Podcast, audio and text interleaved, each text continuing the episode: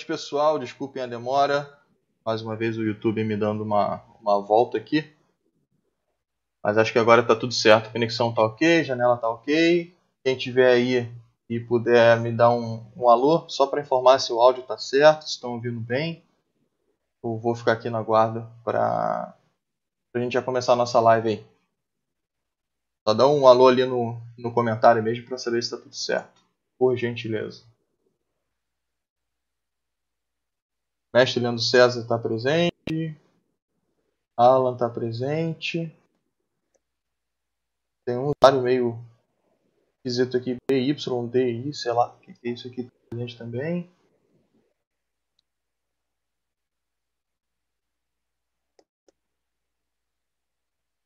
Então, eu, além do Zoom, eu, eu posso abrir o seu canal, né?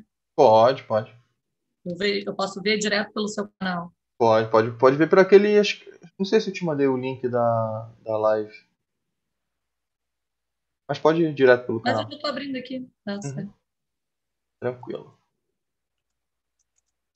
O... Tá, áudio excelente, beleza. Então, vamos começar? Para a gente não. Tem pouca gente chegando, mas a Cristiane Castro também tá... chegou por aí. Boa noite, Cristiane. Lá do Rio, treinou e treinei com ela uns 20 anos atrás, talvez. Tem bastante tempo já. Mas vamos lá. Eu vou só iniciar isso aqui, né? Só dar um alô. Rapaziada, primeiramente, obrigado aí, boa noite. Minora Amada também, chegou agora, boa noite. É, conforme a gente, conforme vem divulgando aqui, né? A gente está fazendo lives com pessoas relacionadas ao mundo do Taekwondo, sejam elas professores, mestres, né, professor, é, alunos. E hoje vai ser um, uma live diferente. Ela vai ser com uma médica da seleção. É médica da seleção brasileira, né? É isso? Então, é também, né? Também. Mas eu sou da confederação. Ah, tá, entendi. Então, você, então, você já está na live, né? Pessoal. Já coloquei você na live, Natália. Então, assim, é, é doutora Natália. Te chama de Natália ou doutora Natália? Tanto faz? Não probleminha. Eu Tá. Voltou o som. Mestre de seu tá na live também. É, se, você, se você abrir a, a live pelo PC, eu sugiro que você deixe o som no mudo. A diminuindo. A, é, eu, eu vou bloquear. De, fechei o som da live. É, porque senão ela pode, pode dar retorno. Vai dar eco, até porque o, a live que está sendo transmitida para o pessoal no canal, ela tem um atraso de pelo menos uns 30 segundos. Então o que a gente está é tá falando agora? agora. Não, tá tranquilo, tá tranquilo. Então, tá, beleza. Beleza. A live tem 30 segundos mais ou menos de atraso. Então, o que a gente falar agora, o pessoal só vai ouvir e ver 30 segundos depois, aproximadamente, tá? Dependendo da conexão. Ah, entendi. Tá bom. Então, o que está passando lá na live não é exatamente em tempo real. Estou tentando corrigir isso, mas depende de uma série de fatores. Mas vamos lá. Doutora Natália, primeiramente, obrigado pela sua, pela sua presença. Obrigado por ter aceitado nosso convite, né? Bater um papo a respeito de um assunto que eu acho extrema importância, né, relacionado ao taekwondo. Eu, particularmente, tenho interesse gigantesco sobre que é, é, vamos botar o título principal as lesões, lesões relacionadas ao taekwondo. E aí dentro desse título a gente vai ter os subtítulos, né, que a gente eu tenho uma relaçãozinha de perguntas aqui, a galera que está assistindo também pode pode é, comentar, né, ou mandar para mim depois no privado, enfim, eu dou preferência sempre ao comentário no YouTube que fica mais fácil de ver. E lembrando que essa live vai ficar salva, tá? Então, depois que a gente tiver o encerramento da live, ela vai ficar disponível, só tem tempo de processamento do YouTube. Então, quem quiser assistir depois com mais detalhes, né, dependendo do tipo de informação, se não for coisa muito rápida, pode assistir posteriormente aí sem menor problema. Tá? Então, doutora pode se apresentar um pouquinho, fala um pouquinho de você só para o pessoal entender, né, quem não te conhece, e com quem que a gente está lidando. Né? Boa noite. Boa noite a todos. Queria agradecer o convite do Felipe. A gente, nós estamos nos conhecendo por agora também, né, Felipe? Quem sabe aí nos próximos eventos a gente se encontra. É, bom, eu sou ortopedista, minha formação, né? Sou ortopedista, médica do esporte, pós-graduada, fiz os títulos das duas sociedades. É, também sou especialista em tratamento por ondas de choque. Para quem não conhece, não é um choque elétrico, é uma energia mecânica, mas é um tratamento regenerativo não invasivo na área da ortopedia. É, e eu também fiz especialização em cirurgia do pé e tornozelo. E venho, venho trabalhando com esporte desde 2016, na Olimpíada, né, na Rio 2016, e comecei a trabalhar com o Comitê Olímpico, alguns contatos dentro do Comitê Olímpico. É, quando teve o campeonato mundial em Muju, na Coreia, na época que teve a intervenção na confederação e tudo mais, o Comitê Olímpico ajudou né, a levar a seleção para a Coreia. E foi aí que eu conheci o Taekwondo, porque eles precisavam de um médico na equipe, eram quase 20 atletas, mais comissão técnica, e eu fui escalada de médica para na viagem do Taekwondo. Então foi onde eu conhecia o, a maioria dos atletas, muitos deles estão hoje ainda na seleção. É, a Natália Falavinha, quem mais que estava é, de equipe técnica? Acho que o pessoal de agora já mudou bastante. Provavelmente é... da época do Diogo Silva, inclusive, né? Ah, sim, o, os mestres do, do, São Caetano, do Diogo, do Nicolas. É, e aí, depois do, do Mundial, nós tivemos o Campeonato Brasileiro, que eu também fui médica no Campeonato Brasileiro. Aí tivemos também o Super Campeonato Brasileiro em 2019 e 2020 o Grand Slam. E aí todos eles eu estava como médica, e aí o nosso presidente, o Júnior, no final de 2019, me convidou para ser médica da confederação. E aí a gente agora passou, passei a dar um auxílio geral aí para todos, protocolos de retorno pós-Covid, que a gente vai fazer agora junto com a Federação Catarinense para retorno, organização de eventos propriamente ditos. Estamos, estamos levantando o que a gente tem na literatura mundial do Taekwondo para embasar nossos, nossos fundamentos, né? porque, afinal, o, o, todo mundo do esporte entende que nós precisamos ter eventos ou vamos parar. Isso vai mexer com muita, muita coisa. Então, não só o Taekwondo, como diversas outras confederações, judô, boxe, para ir não entrar em outras de outros esportes até, é, todos já estão se organizando, já tivemos eventos de judô, eventos do boxe, e agora a gente está estudando para tentar fazer com a maior segurança possível os eventos do Taekwondo. Então, na verdade, você entrou meio que no meio que de paraquedas no mundo do taekwondo. Você não é atleta, não, nunca praticou, simplesmente chegou e vamos dominar essa parada aí que se dane. Então, todo mundo me pergunta isso. É, não, eu não vim de luta, sempre fiz ginástica, pratico esporte a vida inteira, mas eu nunca tinha entrado na luta. Realmente é uma modalidade nova no sentido de eu estar dentro da confederação, porque uma coisa é você estar tá como Comitê Olímpico e você vê pontual um atleta que está no evento. Eu participei dos Jogos Olímpicos da Juventude, dos Jogos Mundiais de Praia, dos Jogos é, Sul-Americanos de Praia, todos como médica, mas eu atendia é, pontualmente os atletas das modalidades de luta, né? Eu não estava longitudinalmente com eles. E uh, então com o Taekwondo, sim, apesar de meu irmão já havia feito taekwondo em Niterói quando eu fazia ginástica, ele fazia o taekwondo. Mas não foi para frente.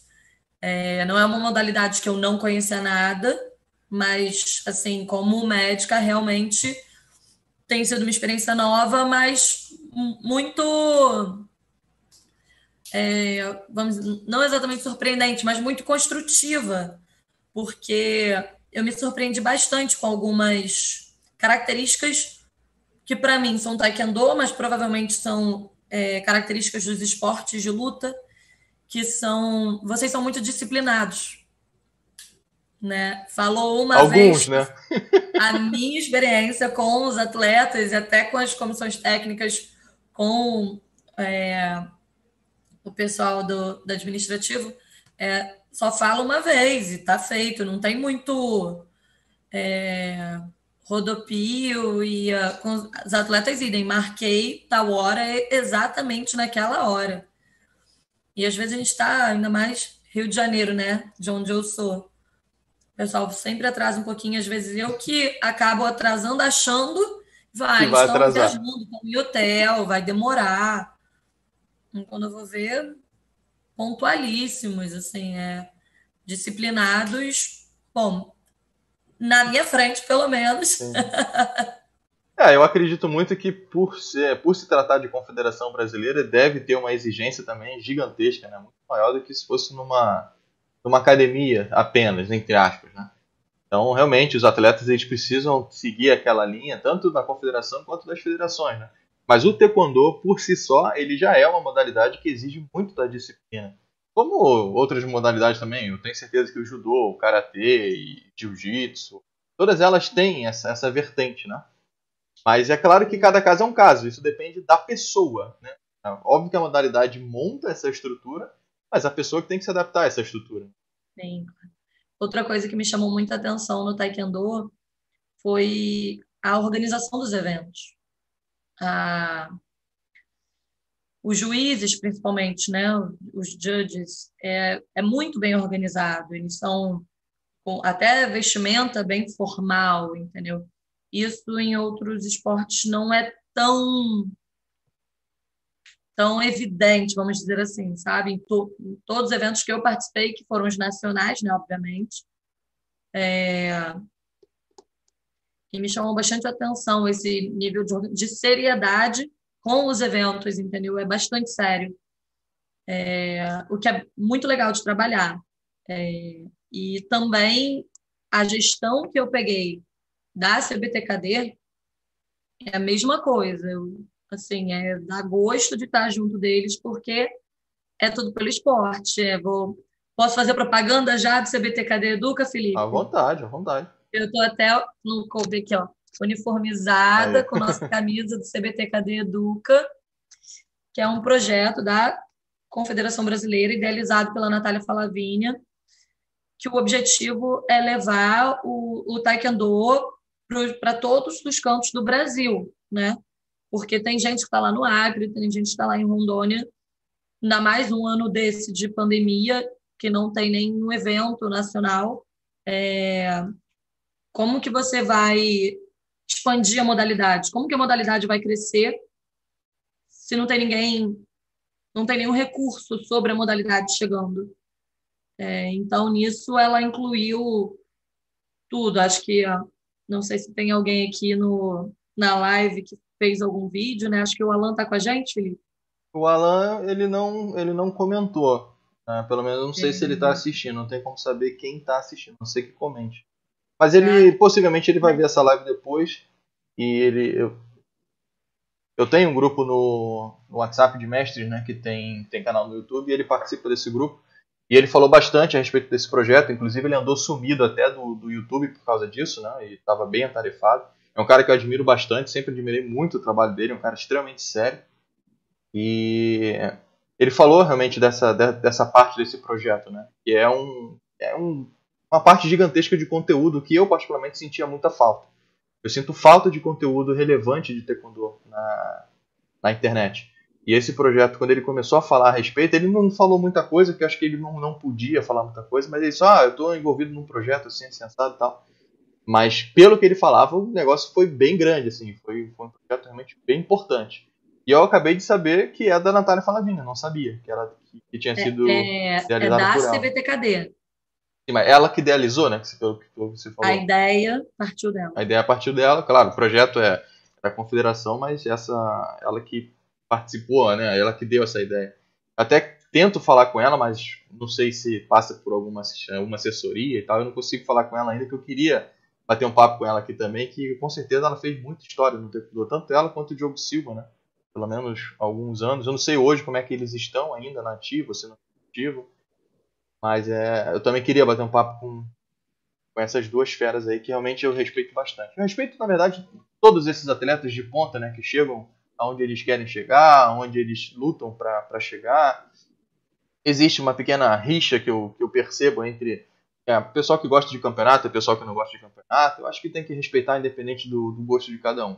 O importante é o profissionalismo, o importante é, como você falou, a pessoa ter disciplina, a pessoa ser boa para a sociedade, respeitar o próximo e o que vai fazer com o taekwondo sendo o lado positivo, não importa. Ou se você quer ensinar, ou se você quer praticar, se você quer ganhar medalha, se você quer ir para competição, cada um tem o seu próprio objetivo, né?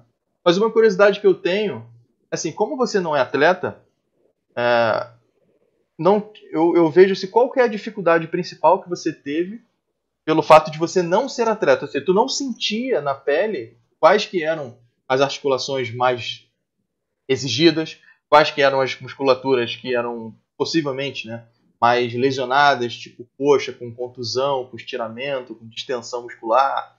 É, como que foi esse para você começar a se identificar e começar a mapear quais que eram as mais prováveis lesões? Então, aí foi que entrou que eu comecei a levantar o que, que já tinha na literatura, né? Para poder ficar por dentro. Eu ainda preciso pegar, na verdade, a gente está tendo um camping agora, o Netinho, o pessoal está treinando aqui no Laboratório Olímpico, no centro de treinamento do time Brasil, então eu gosto de estar lá nos horários de treino de combate, justamente para já ficar medular esses nomes, os golpes e tudo mais. É... Até para a gente entender a mecânica né, do, do esporte. Exatamente. Mas aí eu fui, eu levantei literatura e o, o chefe médico da WT, ele estava no Mundial em Muju, e ele é do Comitê Olímpico Internacional. Então, se você for entrar no site da WT, toda a referência, todas as, a, a, as sugestões da WT, que eles têm alguns formulários para você imprimir, que chama Injury Surveillance, né? Que é para a gente fazer a epidemiologia das lesões dos eventos. Ela é toda baseada no Injury Surveillance do Comitê Olímpico Internacional. Tudo da WT é muito, assim, é levemente adaptado para o mundo do Taekwondo, mas tudo é baseado no Comitê Olímpico Internacional, que isso eu já tinha familiaridade. E, uh, e aí, quando eu fui pegar para ver o campeon todos os campeonatos que eu participei, eu levei essa, eu li todo o código, o Medical Code da WT, também muito bem organizado. E eu peguei esse Injury Surveillance e, e documentei todas as lesões, todos os atendimentos que nós fizemos nos campeonatos. Óbvio que no primeiro foi um pouquinho caótico até eu entender quatro quadras simultâneas com lutas. E aí, dois, quando a gente fez o Super Campeonato Brasileiro, eu fiz uma outra proposta para CBTKD. É, eu, a gente colocou acadêmicos e os médicos não eram médicos gerais, de ambulância, eram médicos que ortopedistas que estavam fazendo pós-graduação de medicina esportiva. Então, eu coloquei colegas que tinham interesse no esporte, entender o mundo do esporte. Então, até para eles me ajudarem nos eventos, a troca foi mais fácil, entendeu? Porque é diferente de você pegar um médico que trabalha em ambulância, que só não vai deixar, em grossas palavras, acontecer nada grave. Quando eu coloco médicos de esportes, e, aí eu chamei também acadêmicos interessados em trabalhar com medicina esportiva, é, eu coloquei, a gente fez um pequena, uma pequena reunião antes do evento, e aí eu expliquei para todos eles como que a gente, eu precisava documentar quais eram as lesões mais frequentes dos nossos eventos. E aí eu coloquei os acadêmicos atrás dos médicos. Ah, você vai seguir esse médico, você vai seguir esse médico, você vai perguntar tudo isso aqui para os atletas para a gente levantar a estatística. E incrivelmente fluiu, saiu tudo, tá? Tudo virou tabela, que a gente precisa refinar ainda as tabelas, mas com isso foi que eu consegui ver que nossos resultados, nossas estatísticas, do, que aí eu posso dizer assim, né, é, em dados limpos, do Super Campeonato Brasileiro de 2019 e do Grande Slam de 2020, que toda a nossa estatística ela, ela reflete exatamente a estatística mundial. Tá? Nós temos o nosso maior índice é de contusões, que são pancadas, no membro inferior. isso é respeitado em todo o trabalho de taekwondo no mundo. É a mesma é o mesmo tipo de lesão. A gente respeita a os nossos eventos respeitam a mesma porcentagem de lesões por área é, que toda a literatura. É, então, baseado nisso, quando eu vou estudar, eu posso respeitar o que a literatura também está falando, entende? Então, fica mais fácil para mim conseguir ter todo esse domínio do Taekwondo especificamente. Mas, depois que a gente sai dessa estatística, né? Como ortopedista traumatologista, acaba que é gente igual a todo mundo. Então aí não tem mais, mais muito mistério. É, tem algumas considerações de lesões aí, a gente já foge de campeonato, de traumático. Né? Uma lesão que tem sido crônica, que tem aparecido já é, em mais atletas do que eu esperaria. É, que aí você, Felipe, provavelmente você já vai saber do que eu estou falando, que é o impacto do quadril. Principalmente na cabeça do fêmur, né? Exatamente. E pelo que eu estou entendendo, pelos trabalhos que eu tenho lido, isso se agravou com a mudança da regra, que passou a usar o colete, porque vocês precisam bater muito mais lateral no, no colete, né, para fazer o ponto. É, isso era, isso era, uma, era uma coisa que eu ia te perguntar, inclusive, porque assim, você falou em estatísticas, né, que, que uh, você consegue mapear as probabilidades né, do, do, do, que, que vai ser causado. Mas eu acredito que, de acordo com a mudança das regras e dos equipamentos, esses mapeamentos eles também são dinâmicos. Então, tipo, uma, uma lesão que não era tão frequente começa a se tornar um pouco mais frequente de acordo com esse dinamismo que se dá no, no porte de combate. Né? O colete eletrônico que você acabou de falar, ele tem um, o quadril, o encaixe do quadril com o fêmur, que geralmente desgasta muito aquela articulação, muitas das vezes é até cirúrgico e tal. E tem realmente então esse, esse dinamismo né, por conta das regras e das mudanças técnicas e táticas. Né? Sim, sim, tem. Pelo, é... A mudança do colete foi em que ano? Boa pergunta. Eu acredito foi, que. Ó, 2009. 2000, por aí, 2010, 2009. Né? Já, 2009 na Olimpíada já estava usando. É, e os trabalhos mais recentes, todos que eu tenho visto, são de 2013, 2015. Então, assim, na verdade, a grande dúvida é porque o atleta adulto hoje, com 28, 30 anos, tem o quê? Com, com 20 anos, ele ainda não treinava com colete. Né? Então, talvez a geração juvenil que está vindo venha a ter mais esse tipo de lesão ou estar mais sobre o risco dessa lesão do que a geração adulta atual. Isso não tem como ter trabalho. É, isso vai ser de acordo com o tempo. Né? O tempo. O tempo vai dizer, né? Esse mapeamento, esse monitoramento que vai, que vai dizer. Até porque também depende muito de cada indivíduo, né? Tem indivíduo que vai ter uma, uma articulação mais frágil, outro vai ter uma, uma calcificação diferente, uma, lá, a estabilidade da musculatura também vai interferir, mas talvez a gente comece a ver mais incidência desse tipo de lesão. E, e aí, na verdade, o trabalho, o objetivo da gente identificar que essa lesão vai começar a aparecer mais, não é simplesmente colocar isso em números, é entender o que, que a gente tem que fazer lá atrás para prevenir. Esse é o ponto que eu ia chegar, a prevenção. É, que tipo de prevenção que a gente tem que tomar? Eu sempre, eu sempre falo para os alunos, primeiro, aquecimento, alongamento e antes de qualquer tipo de, de, de, treino, né? Mas é claro, uma prevenção de contusão tem muito o que fazer. É esperar acontecer e botar gelo, depois compressa, sabe-se lá o que, dependendo do tipo de lesão, né? Se for uma lesão mais grave, aí realmente envolver outros procedimentos. Mas tem questões alimentares, por exemplo, questão de hidratação. Existem diversas, diversos pontos que você pode é, utilizar para prevenir essas lesões. Né? Mas tem alguma, alguma característica mais específica que você mesmo orienta assim, não. Isso aqui é uma coisa importantíssima que nenhum atleta pode deixar de fazer antes de começar um treino, por exemplo. Isso a gente está falando especificamente do quadril? Não, acho que geral. Pode ser geral. Se tiver alguma coisa específica do quadril, Perfeito.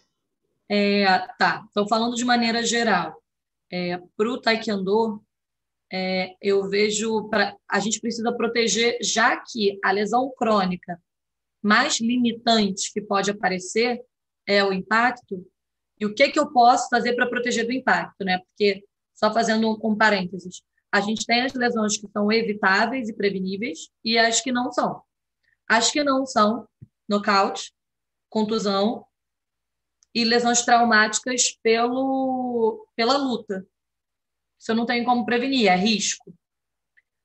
Já as lesões crônicas, é, elas são preveníveis, sim, é, dependendo da, do biotipo e da anatomia de cada um, mais ou menos preveníveis, mas falando dessa lesão do impacto femoroacetabular do quadril, proteger a pelve.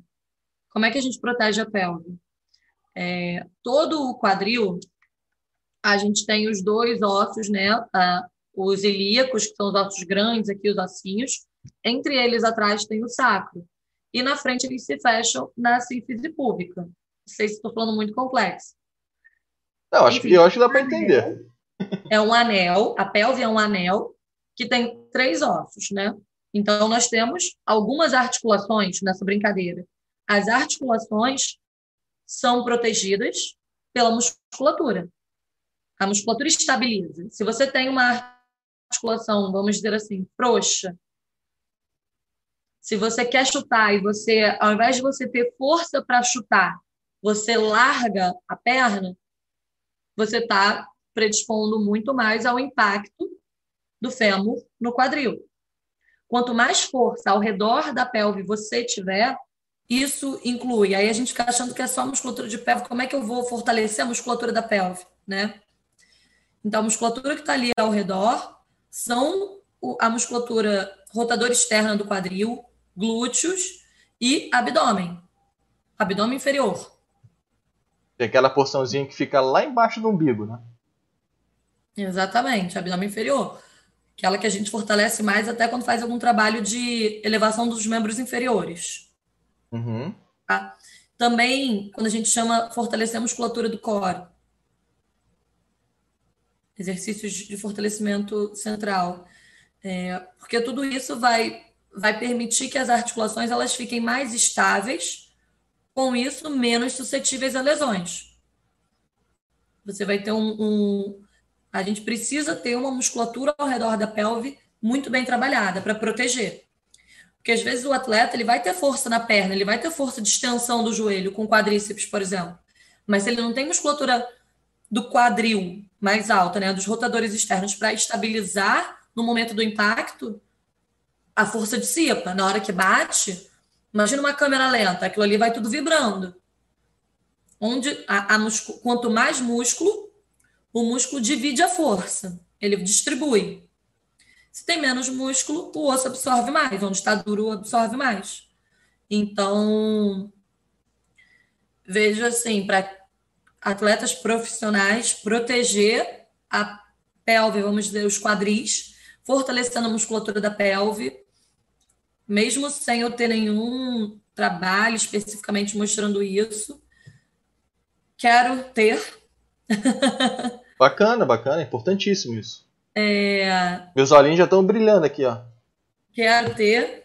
Só me falta um hospital para eu conseguir fazer raio-x de todo mundo junto no mesmo dia.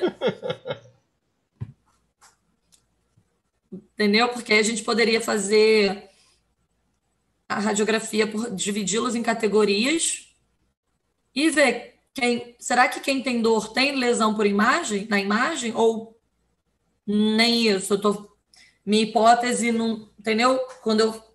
Porque para eu fazer uma hipótese mais fidedigna, eu preciso de um N grande, preciso de muita gente. Então a gente pode aí achar diversos resultados que eu acho que para o Taekwondo seria interessantíssimo. É, você tocou num ponto importante, né? Mais um ponto importante, óbvio, que é a questão do fortalecimento da musculatura ao redor de uma articulação, independente de qual seja, que é para fazer com que essa articulação ela não passe do limite, rompendo tendões, ou até mesmo a própria tendo desgaste de cartilagem, o impacto de cartilagem. Eu estou usando o linguajar mais comum, tá? Eu sei que tecnicamente falando não é esse linguajar. Mas estou é, dizendo assim, para a maioria das pessoas conseguirem entender isso. É, quanto maior o fortalecimento muscular, quanto maior o seu controle motor, que é o que você falou de não largar a perna, é você executar o movimento com consciência, com controle tanto na ida quanto no retorno. Isso eu estou dizendo é, um, uma execução, tá? E não uma, levar um golpe, uma execução. E porque tem, existem alguns mitos né, de pessoas que acham que a musculação, o fortalecimento, a hipertrofia, vai prejudicar o atleta de taekwondo. Porque talvez ele fique mais pesado, talvez ele fique mais lento, ou sabe-se lá o quê. Eu, o que, que eu penso a respeito, você pode me corrigir, obviamente, se eu estiver errado. O trabalho de musculação ele é essencial para o taekwondo, justamente para o fortalecimento dessas musculaturas ao redor da, das articulações, para prevenir. Porém, para você não ter uma perda de, de, alongamento, de flexibilidade, ou seja lá o que, de agilidade, você precisa fazer um trabalho mais consciente e específico para esses, esses fundamentos. Então você pode fazer um alongamento, você pode fazer uma musculação, um, um trabalho de hipertrofia, porém, você precisa fazer também um trabalho paralelo de alongamento para aquela região específica. Não sei se eu consegui é, ser claro, mas é porque tem esse mito. Ah, pô, eu faço eu treino taekwondo, então não posso fazer musculação, senão eu vou ficar travado. A grosso modo. Não. Uma coisa é a gente falar de hipertrofia. Mas a gente consegue trabalhar a musculatura sem buscar hipertrofia, trabalhar tônus que seria o equivalente, eu vou fazer uma comparação para ficar claro para quem está assistindo. É, não tem jogador de futebol que é pegando o nosso maior esporte do país, Sim. que a gente vê muito eles fazendo trabalho com elástico, com teraband.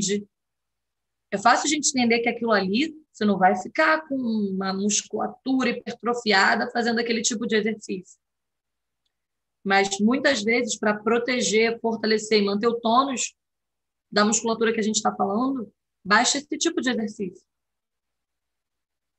Toda então, vez antes da sessão do treino. Às vezes, só ativar a musculatura específica antes de começar o treino. Muitas vezes já é suficiente. Ou ao invés de você, você já tem todo o seu treinamento, acrescenta antes de cada sessão de treino um pouquinho mais de exercício daquele grupo muscular que está de, tá devendo, entendeu? É, e outra coisa que você tocou, que as pessoas acham que é um pouco de mito, né? O musculação e esporte de flexibilidade e tudo mais. É, mas, a grosso modo, também comparando com o futebol, então, jogador de futebol não precisa malhar também, certo? Porém, se você tem uma musculatura, o jogador de futebol tem uma musculatura do tronco também trabalhada, ele, ele tem mais energia e ele tem menos peso para carregar durante o deslocamento dele. Então, se um o, o mesmo vale para o taekwondo porque é uma modalidade de muito salto e uma dinâmica muito rápida. Então, quanto mais músculo você tiver, óbvio que respeitando o, o limite de cada atleta, a gente precisa entender o ideal de cada modalidade. Achar o equilíbrio. Exatamente, mas é muito melhor que ali você tenha músculo ao invés de gordura, porque gordura é peso morto. Se aquilo ali é musculatura, você vai gastar menos força para fazer um equilíbrio com o membro superior. Você vai cansar menos, você vai economizar energia. Então, no final das contas, não, o peso que você ganha tendo um pouco mais de massa muscular, ele acaba te ajudando. Compensa uma, uma necessidade de, de, de, de alguma execução de alguma coisa mais que exija mais força mesmo. Né? Sim.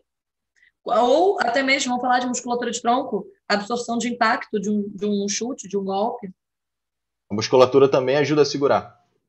A, Sim, a, a, dissipar essa energia, como você falou, né? Ela distribui essa energia. Tu vai receber um, um impacto, mas a musculatura vai abrir vai, vai diminuir aquele impacto um órgão Exatamente. ou numa articulação, a gente coisa está assim. falando que um lutador de taekwondo tem que ser um marombeiro, não é isso? Pelo amor de Deus, só para a gente deixar Tudo claro. tem limite, né? Vamos, vamos com calma. Tudo tem limite. E o grande segredo da performance é esse: saber qual é a dose ideal para aquele atleta naquela categoria, naquela competição. Porque você tem que levar em consideração qual adversário, né? Aí tem categoria de peso. Se você está lutando o nível mundial, você vai ter um perfil de atleta. Se você está lutando no perfil sul-americano, você vai ter outro. Então, isso tudo você vai, a gente vai ter que levar em consideração. Treinar, às vezes, perder um pouquinho de peso para ficar mais leve para tal competidor, mas talvez com o outro você precisa ter um pouco mais de força. Esse é o grande segredo da performance, o que está mais preparado para aquela luta naquele momento. É, no caso de você lutar com perfis, né, com perfis diferentes de pessoas, também isso pode te dar uma certa dificuldade por conta de tempo de camping, né? Então, de repente, dependendo da estratégia, se você se mantiver no seu peso e dar o seu máximo, ter a sua maior performance em cima do teu peso, com todas as articulações, musculaturas reforçadas e tal, você vai, você vai conseguir montar uma estratégia melhor, independente do teu adversário. Até porque o teu adversário não vai mudar tanto, porque ele também está naquela categoria de peso. É, o que não dá é para o atleta ficar subindo e descendo, subindo e descendo o tempo inteiro, senão ele não vai se estabilizar. Outro ponto importantíssimo nos esportes com categoria de peso, né? Não, o cara é. daqui a pouco sobe, daqui a pouco desce, e aí o corpo dele não está preparado para isso, e aí acaba realmente forçando o que não deve. Né? A desidratação com de mais de perda de mais de 10% do seu peso em água, mesmo que você consiga repor esses 10% em 24 horas, você não reidrata cognitivamente tudo. Tu fica lerdo, né? Aquela. Então fica você, meio, meio lento. você tem um prejuízo cognitivo. Você tem que ser muito melhor. Talvez a nível nacional isso não seja tão grosseiro, sabe?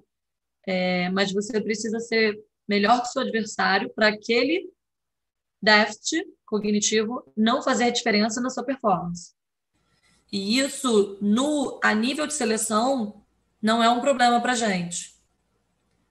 Os atletas disciplinados, é, pouca variação de pesos, uns um pouco mais, outros um pouco menos, mas. Só não chega a 10%. Ele, eles sabem, é. não, não, não chega isso de véspera, e eles sabem o tempo de ir perdendo aos poucos em peso e não em hidratação.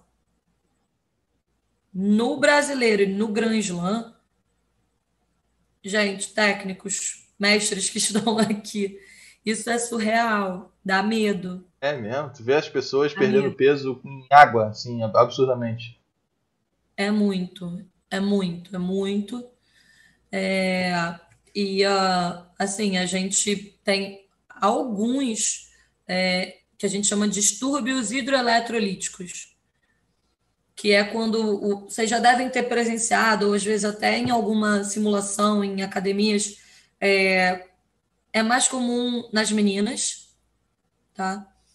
É, que é quando o atleta ele sai, é, sai da luta, ele não sabe, diz que está enjoado, diz que está ansioso, diz que está tremendo. Também, isso nitidamente é, essa, essa, como dizer assim, a, o nome é distúrbio hidroeletrolítico. Por quê? Às vezes você reidrata tanto, você ganha o peso, mas você não ganha o sódio.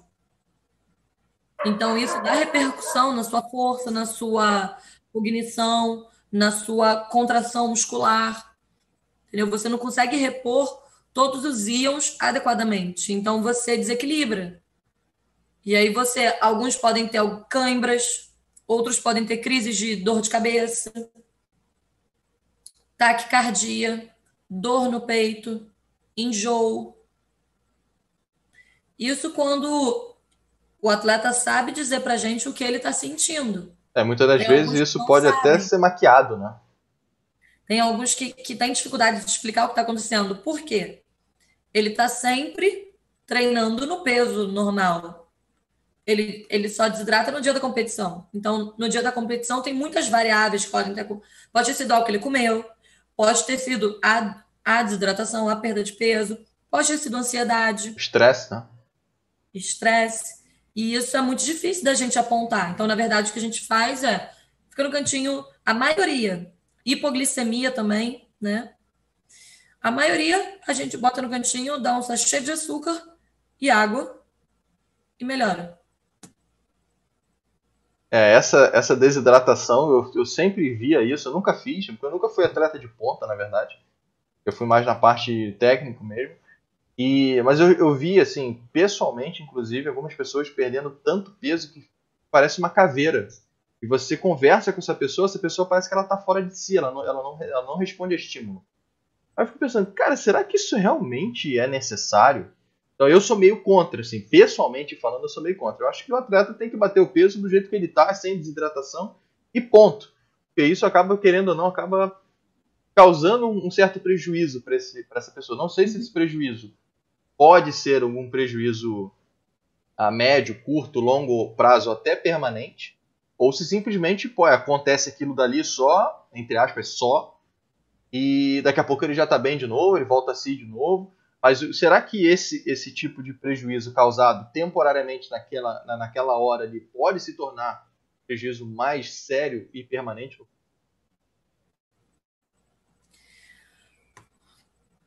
Pode, mas como na verdade são tempos pontuais que o atleta acaba praticando essa desidratação, assim, ele vai fazer isso de maneira frequente, pode sim, mas como as competições não são tão pertinho uma das outras, isso não. Tem muito essa possibilidade. É, pode, mas nem tanto, a não sei que ele ficasse desidratado muito tempo.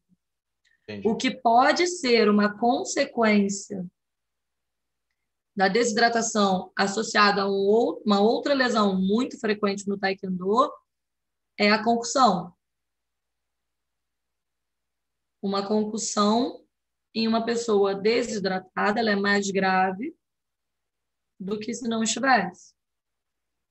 É, e uh, também a, o uso do colete também aumentou o número de concussões, porque são três pontos, é mais fácil de bater. Então, agora existe, eu, eu vi alguns trabalhos que existe um objetivo, uma tentativa maior de você acertar o golpe na cabeça. Porque você soma mais pontos, é, entra, encaixa mais, né? É, isso aumentou um pouco o número de, de chutes na cabeça, de knockdown e concussões. A concussão, sim. Se acontecendo de forma seriada, ela deixa sequela, que é o que a gente facilmente associa que é o que o que é a ah, esqueci o nome. Que o boxeador acaba tendo com muita frequência, que é muito chama assim popularmente falando, que acaba ficando sequelado, que é muito, muito soco na cabeça. Porque são concussões seguidas de concussões. Por isso, a regra é que sofreu uma concussão hoje, você está afastado 30 dias a não ser, isso é a regra da WT, que a gente tenta seguir, que a CBTKD tenta seguir. É, eu não posso vigiar todo mundo, é a orientação que a gente dá. É, 30 dias. A não ser que você consiga uma avaliação, exame de imagem e laudo de um neurologista especialista.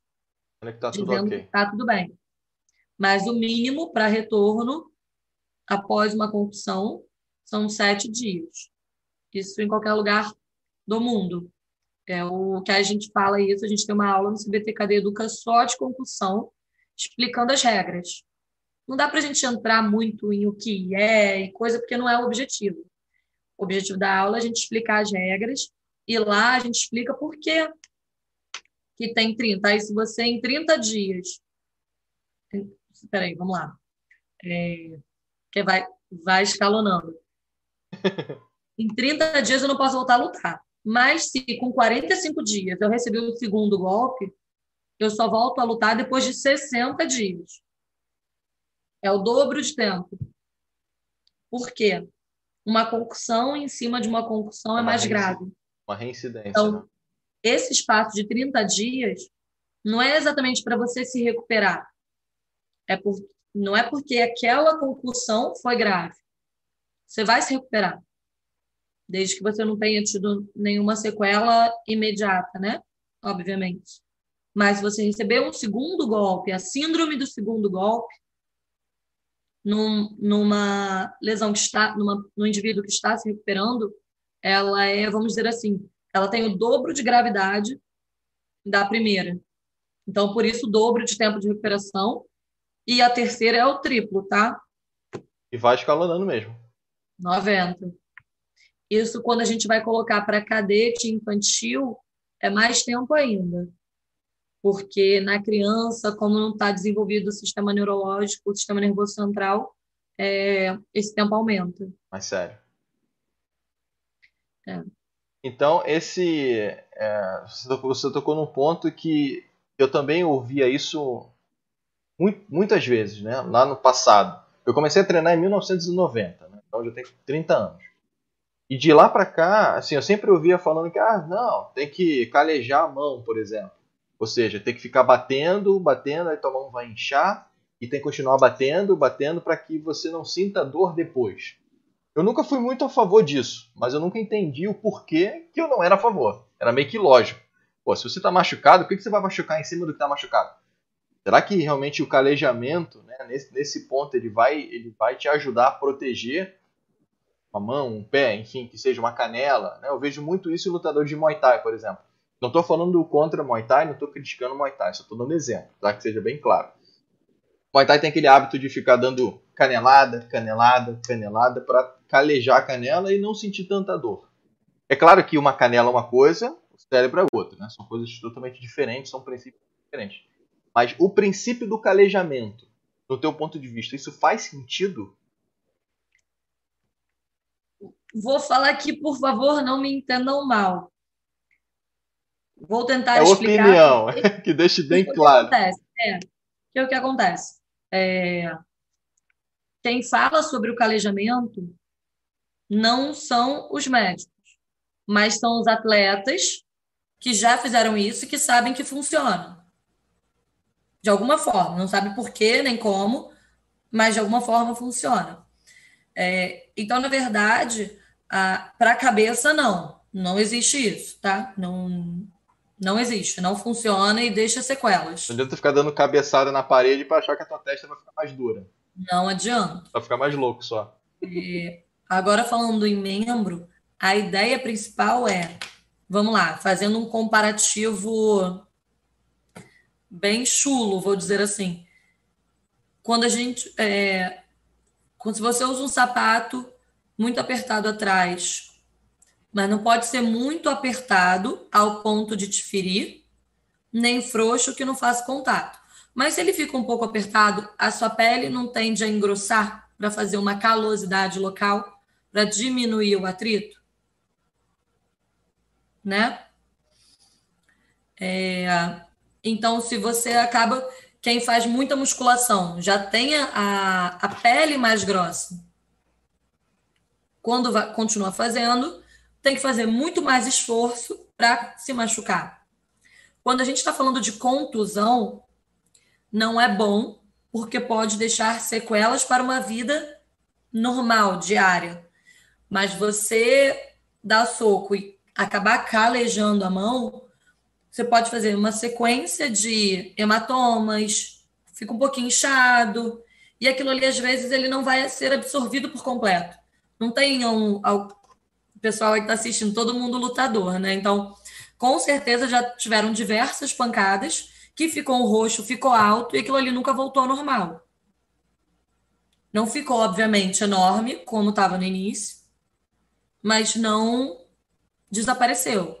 Não e às vezes 100%, esse hematoma local ele vira um cistozinho, uma, um lipoma, alguma área mais que diminui um pouco o atrito, a contusão.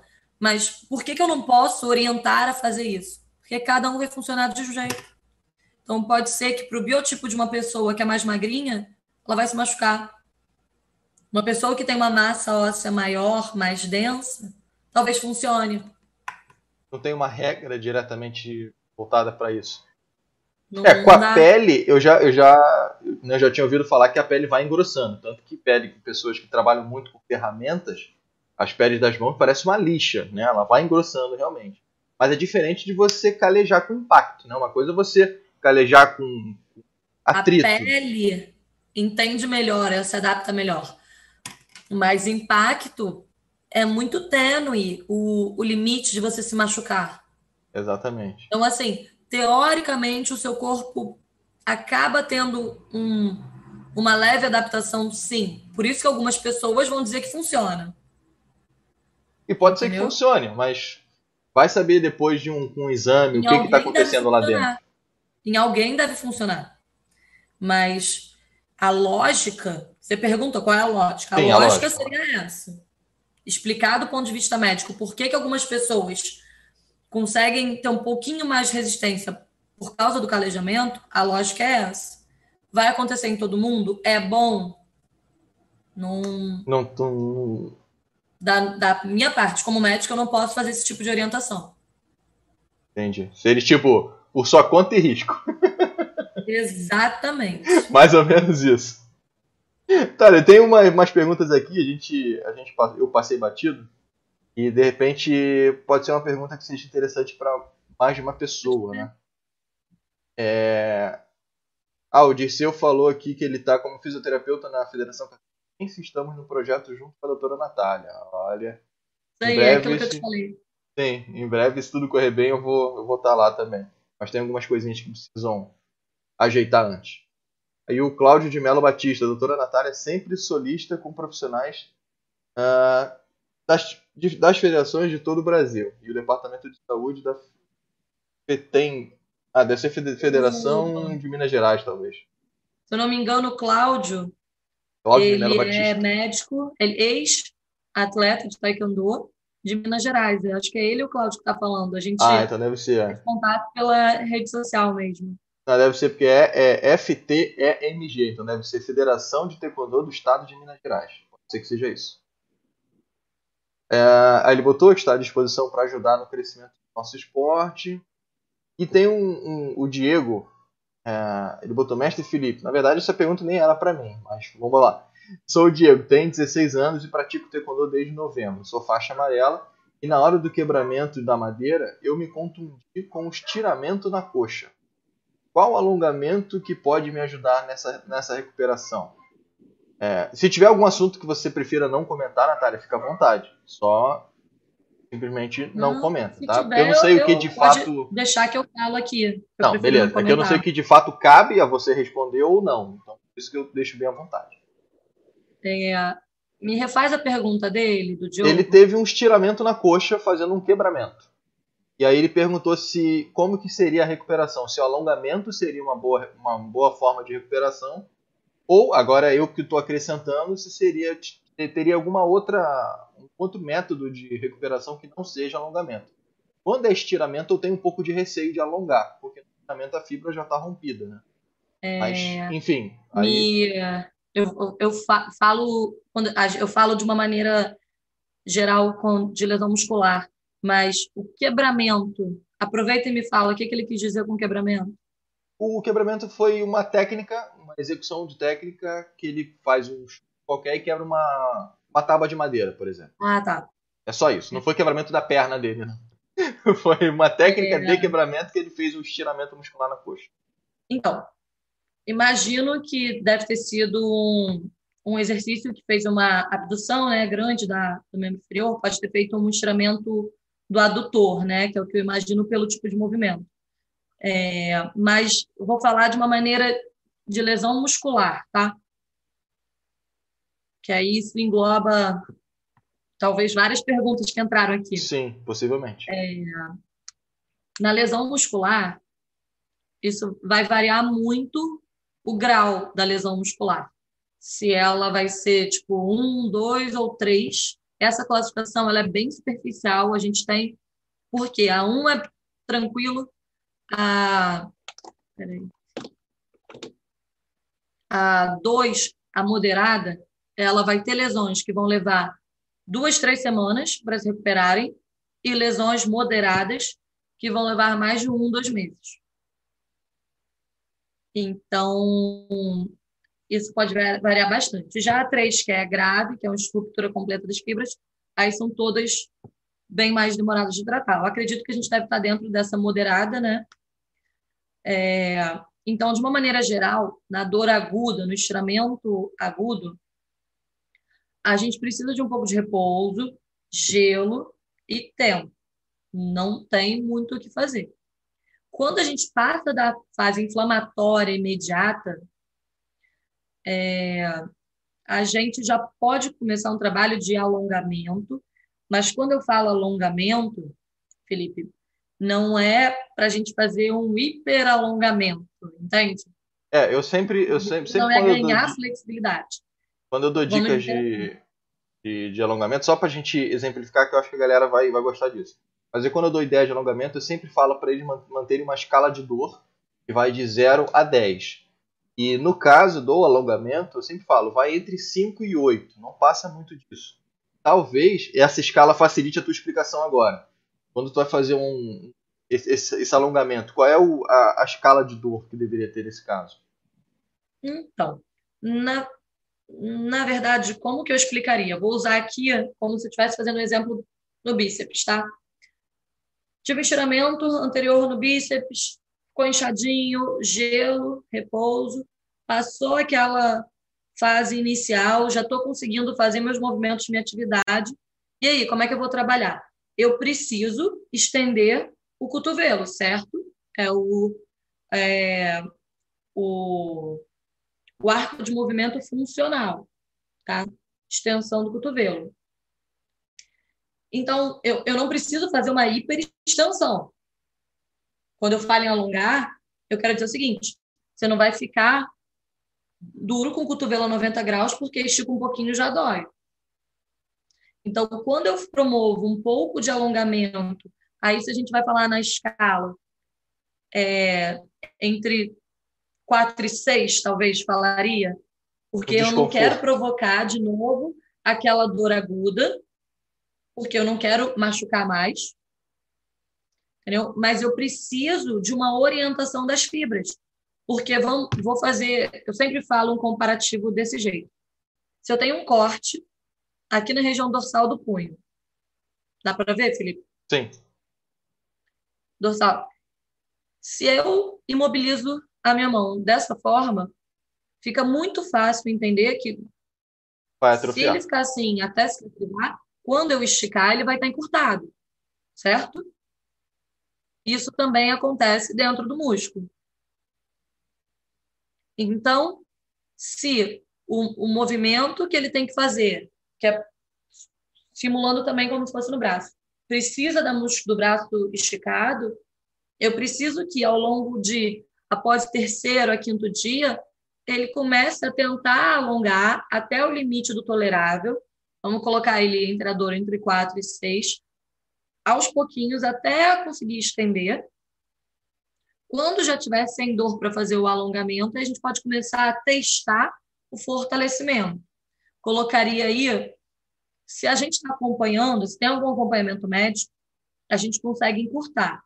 Se eu não tenho um acompanhamento médico, se é uma lesão que machucou, teve uma dor intensa que a gente ficou com impotência funcional, você não está mais conseguindo realizar aquele exercício, ou até para correr, para andar, está doendo, de praxe, eu poderia falar uma semana de repouso, duas, três semanas de alongamento, e só começar a fortalecer aquele grupo muscular machucado em torno da quarta semana.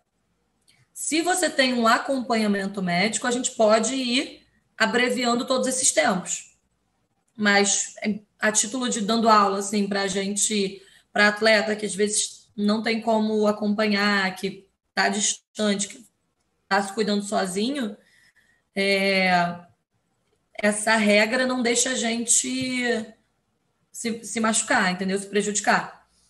E óbvio que não poder fortalecer o grupo muscular machucado não significa que você não pode fazer outros exercícios. Então, em torno da segunda, terceira semana, provavelmente você já vai estar tá andando, já vai estar tá fazendo diversos movimentos sem dor. E aí a gente recomendaria o retorno gradual às atividades, podendo realizar aqueles exercícios que não provoquem dor. Entendeu? Então, para testar o exercício que provoca dor, lá para quatro semanas, antes disso, o ideal é testar com fortalecimento. Pegou um peso, não doeu? Legal. Dois, três dias depois, tenta pegar um pouco mais. E gradualmente retornando às atividades. É. é começar sem combate, começa, quando voltar à atividade, você não vai voltar. Ficou um mês parado sem fazer, sem chutar. Você não vai voltar a chutar um adversário. Um Tem combate, muita explosão, né? Com mais controle, com mais cuidado. Vai chutar primeiro sozinho. Não vai ficar treinando quebramento logo que voltou. com dor ainda vai fazer de novo. Pô. Exatamente. Tem que ir voltando aos poucos. O segredo é ir testando. Então, tá doendo? Segura. A dor, ela é protetiva, ela te protege. Se tá doendo, tem alguma coisa errada. Segura. Se eu, respeita. Se não for uma lesão muito grave, o nosso corpo tem a capacidade de cicatrizar. A grande questão do alongamento é não deixar cicatrizar encurtado. Mas eu também não posso ficar, vamos lá, eu machuquei hoje, eu não posso ficar fazendo isso aqui, porque senão não vai fechar. Vai atrapalhar. Então, essa coisa que você falou, quando tem muita lesão de fibra, não é o ideal alongar. Realmente, não é para a gente ficar alongando, brincando de alongar. O, talvez o ideal fosse a gente ter até um outro nome para o alongamento, alongamento e um alongamento de retorno pós-lesão, entendeu? Para a gente ficar bem diferente o objetivo de cada um. O alongamento ideal, hoje a gente sabe, deve ter sido até o motivo que você citou, que a gente sempre fala muito, ah, tem que alongar, tem que alongar. É, no Taekwondo é um esporte que precisa de flexibilidade. Então você precisa alongar até onde você precisa daquela flexibilidade. Não há uma vantagem em você treinar um alongamento além do que o que você precisa para sua modalidade. Entendeu? Não tem nada que prove que você ser flexível além do que o que você precisa para executar o seu esporte seja vantajoso. Entendeu? Então, se o alongamento que a gente precisa no taekwondo é para membro inferior, eu não preciso ficar brincando de alongar ombro. Entende? Tudo vai de novo da questão do equilíbrio, né? Da, da necessidade. O alongamento, ele obviamente, ele é importante como um todo, né? Para nossa vida mesmo, nossa, nossa vida funcional, podemos dizer. A gente não pode também já quem, quem trabalha sentado, por exemplo, ficar sentado o dia inteiro e não dar uma esticada nas costas, tá? mas também não precisa virar homem borracha, né? Porque tu não vai, não vai, tu não vai exigir da, da, daquele alongamento todo sem necessidade. Né? Então, tudo dentro do, do, do equilíbrio. O taekwondo ele trabalha muito em yang, né? Então você tem que ter equilíbrio. Você precisa alongar o que você vai executar. Além, não há necessidade. Menos também não é legal. Então você tem que achar o ponto de equilíbrio, né? Deixa eu dar uma olhada mais nas perguntas aqui. O Dirceu colocou os MMIIS. Não sei o que é isso. Deve ser alguma sigla aí. Membros inferiores e membros superiores. O que, ah, que ele tá. perguntou? Ele botou que os membros inferiores e membros superiores realmente são as regiões mais lesionadas. Dirceu. Aí o Carlos Eduardo fez aqui. O canhoto de mão. o canhoto da mão e do pé leva alguma vantagem na hora da luta? Sou, sou da mão e do pé. Carlos, esse, eu já fiz um vídeo sobre isso aqui no canal. Busca depois por lateralidade cruzada. Eu explico bem a respeito disso. O mestre Alexandre Coelho, meu, meu camarada lá de São José, botou parabéns pela live. Valeu, também tem um canal no YouTube. Quem gosta de assuntos relacionados à história do Taekwondo e do, da Coreia do Sul pode dar uma olhada lá. O Dirceu, de novo, colocou todo atleta de alto rendimento fazer trabalho de compensação e de recuperação. É que esse, como eu passei muitos comentários, já tá, os comentários que eu tô lendo agora são que a galera comentou lá atrás. Então eu tô meio atrasado. Mestre Luiz Renato, parabéns pela live. Mais um vídeo top. Também tem um canal no YouTube que assiste os vídeos dele.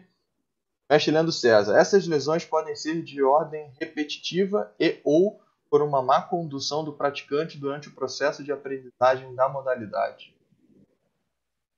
Que lesão?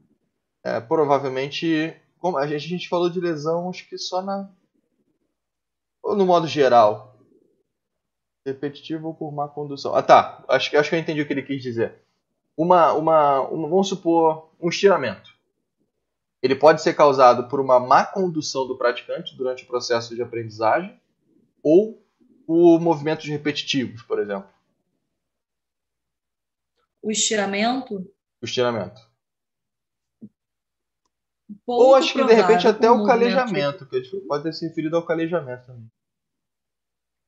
É, na verdade, a principal, é, o principal movimento que leva ao estiramento é ou um alongamento além do que aquela fibra está preparada, mas a gente fala que é a, a, o exercício, a contração excêntrica, que é quando você contrai o músculo e ele está no movimento de força. No caso, por exemplo, no bíceps. É puxar. Eu contraio, isso aqui é concêntrico. Então, a maior, o maior índice de lesão é quando eu estou fazendo, se eu estivesse pegando um peso Na excêntrica. excêntrico. Então, por exemplo, se estivesse desacelerando alguma coisa que está caindo, no caso, membro inferior, desaceleração do corpo, entendeu? Quando Boa. você está freando o movimento. Boa explicação, boa explicação. Isso abre muito a minha mente. Geralmente, então, as lesões, elas são. Geralmente, né? Isso não é sempre, obviamente. Mas proporcionalmente falando, as mais comuns se tornam na desaceleração, ou seja, na, na excêntrica do movimento.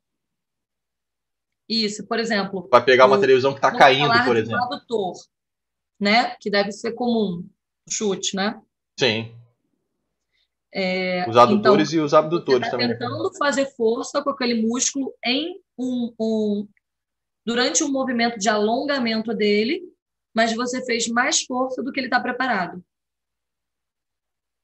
Então, na verdade, para responder essa pergunta, eu responderia dizendo que é porque você fez mais força com um grupo muscular que não estava tão preparado. É, geralmente isso acontece em casa, geralmente acontece quando a gente vai pegar alguma coisa que está caindo. Né? É, é, é, bem, é bem essa lógica que você falou, por isso que para mim abriu a mente. Uhum. E aí teve até um, um fisiculturista chamado Fernando Sardinha, ele, que ele, foi, ele foi pegar uma televisão, acho que estava, o cara é gigante, a televisão ele pega com o dedo se bobear, mas a televisão estava caindo ele foi segurar. No que ele foi segurar, ele fez uma distensão do bíceps. E se ele estivesse levantando aquela televisão, ele levantaria com o dedo, mas por conta do movimento de desaceleração que você falou. Se ele estivesse levantando. Ia entendeu? ser bem mais tranquilo. Até porque ele, ele tem a consciência, né? E o controle. Quando você está levantando uma carga, você tem mais controle. As fibras estão mais distantes, né? Quando você faz uma contração excêntrica, elas estão pertinho uma das outras. Na excêntrica. Elas estão se distanciando. Exatamente. Então, a lógica é fenomenal. Eu conseguia pensar bem justamente nessa questão de quando cai alguma coisa, você no susto, você vai pegar e se, é aí que você se machuca. E, tem um camarada aqui, o Marlon, ele comentou, quando puder me responder, não sei se também de novo, se seria a sua a sua a sua mas, ossada, né, podemos dizer, mas acho que sim. É, quando puder me responder, poderia falar um pouco sobre canelite e como fortalecer para não voltar a ocorrer. Tive sérios problemas com isso há uns meses e sempre voltavam as dores fortes treinando. Canelite, manja disso? Sim, né? Acho que é, acho que é a tua área também, né? Medicina esportiva. É, então é... envolve, beleza. Provavelmente não é do Taekwondo. É comum canelite no Taekwondo? Eu, não. eu não. Não, né? Geralmente, geralmente até diminui. Não sei se isso faz sentido mecanicamente, né, por conta da mobilidade, da oxigenação sanguínea, do fortalecimento. Então, geralmente quem tem canelite diminui durante os treinos. Eu tive um aluno que, que, que, tem, que teve canelite e ele falava quando estava treinando era bem raro ter esse tipo de dor. Esse raciocínio do, da prevenção pelo tipo de treino do Taekwondo, eu não, não sei se eu vou conseguir fazer o link agora, mas o que acontece? A canelite ela é uma sobrecarga, que a gente está botando carga em cima ali da, da região da tíbia. A canelite clássica ela é na região anterior para dentro ali, na curvinha da tíbia, onde tem menos massa muscular. Anteromedial, que a gente chama, né? É, e ela pode ser por vários motivos. Pode ser pelo tipo de pisada, pode ser pelo tipo de solado de solado de, de terreno, se vai correr areia, asfalto, pode ser uma das causas. Às vezes é o tempo da corrida, você corre mais saltando ou menos saltando. Se você pisa mais com, a, com o anterior do pé, posto com calcanha, faz uma marcha mais calcânea. esses fatores podem predispor fatores anatômicos também. Então, assim, existem biotipos que precisam se adaptar aos poucos à corrida. Todo mundo consegue se adaptar a qualquer tipo de exercício, mas cada um precisa do seu tempo. Então, não dá para você, ah, eu nunca fiz nada, agora eu quero correr. Você pode correr, mas se você começar a ter dor, é porque provavelmente você está treinando no nível acima do que o seu corpo está se recuperando. Ter um pouco de dor muscular, porque você está voltando ao exercício, é normal. Ter uma dor persistente é porque ou o movimento está errado ou porque está havendo sobrecarga. Então, dependendo do biotipo, uma pessoa mais leve, ela vai ser um corredor melhor com menos lesão, com menos dor e vai se adaptar mais rápido. Se for um indivíduo mais pesado, isso vai demorar mais, a adaptação vai demorar mais tempo para acontecer. E posso entender também que, por exemplo, se você faz o pratica o taekwondo, como é um esporte poliarticular, você está diminuindo peso, você está ganhando, perdendo massa gorda, ganhando massa magra, trabalhando multi-articulações, mais grupos musculares, recrutando mais grupos musculares. Talvez isso seja um fator que esteja que estivesse protegendo esse outro atleta que falou que quando estava treinando taekwondo melhorava, entendeu?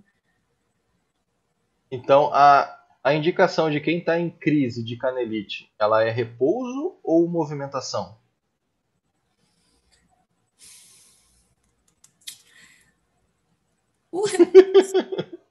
Vamos lá. Se é, você está pisando com dor, porque o diagnóstico da canelite ele pode ser confundido com uma fratura por estresse. E a fratura por estresse eu preciso de repouso. E aí, para ter esse, esse, esse diagnóstico correto, seria só, só imagem. Não. Tem visualmente, não, a sensação não é diferente, é só imagem o tempo de início do problema e o tempo que leva para a dor melhorar pode nos ajudar a diagnosticar. Entendi. É, mas é perigoso eu falar que a canelite é só espera melhorar a dor e volta a treinar. É, mas também é um bom parâmetro. É, sim, destreina, melhorou da dor, volta a treinar num ritmo menor. Diminui o ritmo. Observa o terreno, e se estiver piorando, para. Para, é. Vou, melhorou, voltou a treinar, ainda está com muita dor, para e procura um médico. Se diminuiu o ritmo e conseguiu ir bem, beleza. É, mas também, peraí, que fugiu aqui que eu ia falar da canelite. É... Putz, não era da fratura por estresse, não era do retorno ao treino, mas. Ah, Vamos lá. É, que é, é muito importante, isso eu conto para todos os meus pacientes. A gente tem um mito na nossa cabeça que assim, ah, eu nunca fiz atividade física, eu quero começar a fazer atividade física, eu vou correr. Isso é o maior mito que existe. E isso eu não aprendi na ortopedia, eu aprendi na medicina esportiva. A melhor atividade física para você retornar, para você começar a praticar, não é correr, não é andar porque você vai estar tá botando carga em articulações instáveis, sem musculatura.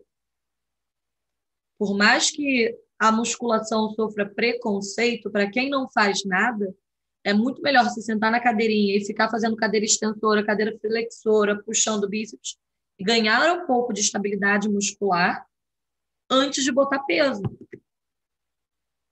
Porque esse Entendeu? movimento vai te dar mais mobilidade e, e, não vai ter impacto tão tanto impacto em articulação. A, a musculatura, ela ajuda, de novo, a dissipar forças.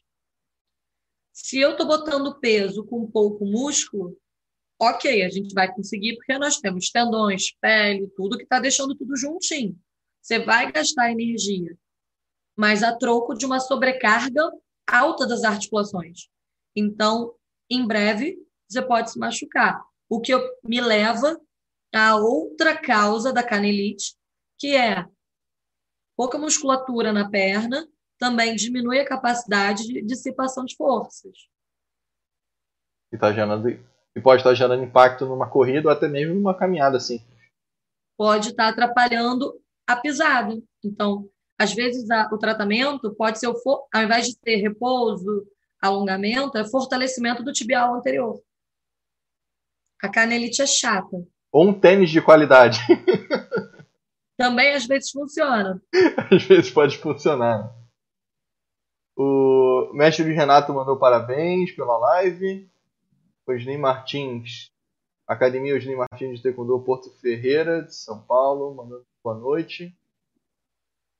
Ah, causa lesão treinar com o pé direto no chão sem tatame ou deve usar sapatilha? Pergunta da Cristine. Tenho muitos, vejo muito em campeonato é, vocês do Taekwondo com calo no dedão. Aí, às vezes, o calo abre na luta, tá? Eu já vi também. Prende o dedo. Então, se tiver num terreno irregular, é melhor treinar de sapatilha, não porque vai causar estiramento muscular, lesão no joelho, mas para proteger a pele mesmo. Proteger a pele. Então, se tiver no chão direto. Unha cai de todo mundo. Dá uma raspada com a unha no. no chão. Dói. Todos, todos têm. Tem uma raspadinha na unha. então, no chão, ou tênis, ou sapatilha, né? Se for chão bruto. E se for tatame, aí beleza. Aí dá, dá pra usar o pé descalço mesmo. Vamos lá. Não é todo, todas as academias que vão ter um tatame é, tão justinho no outro, tá? Então, também não é uma lesão infrequente. Até mesmo não precisa nem ser tanto um tatame justinho no outro. Você pode treinar sem sapatilha, pode fazer muita luxação do dedão. E faz ruptura, do, pode fazer ruptura de tendão ou luxar a articulação. Então, a sapatilha acabaria protegendo também nesse sentido. Até no próprio tatame mesmo. Mas uhum. mesmo que o tatame não, não, não seja aquele encaixado, que seja aquele inteiro com uma lona, a linha é, diminui um pouco. Às vezes você pode. Estou fazendo com a mão, tá? Peta aqui. Você pode. O, o dedão, você cai com ele. Ah, entendi. Para baixo, né? Dá para entender? Entendi. Ele, ele vira, né? Então ele, ele simplesmente vira para baixo. Vejo um campeonato, faço mobilização direto. É, ah, já torci, já saiu do lugar um monte de vezes, puxa, fica no lugar, e fica aquela articulação inchada ao longo do tempo. O grande problema das lesões do esporte não é quando o atleta tem entre 20 e 40 anos, é quando tem 50, 60. A regeneração então, demora muito mais. E o atleta, ele é de uma seleção brasileira, ele tem uma medalha é, internacional, até valeu a pena esse esforço. Agora, para o atleta amador, eu não sei até quanto vale a pena todo esse acúmulo de lesões a troco de você passar o resto da sua vida toda com dor. Ficar fazendo o. Lesão Como é que é o nome? Lesão. Engrossar. Como é que é o, o nome? O calejamento. Ficar fazendo calejamento. O meu irmão, que eu te falei, é, tem dois irmãos.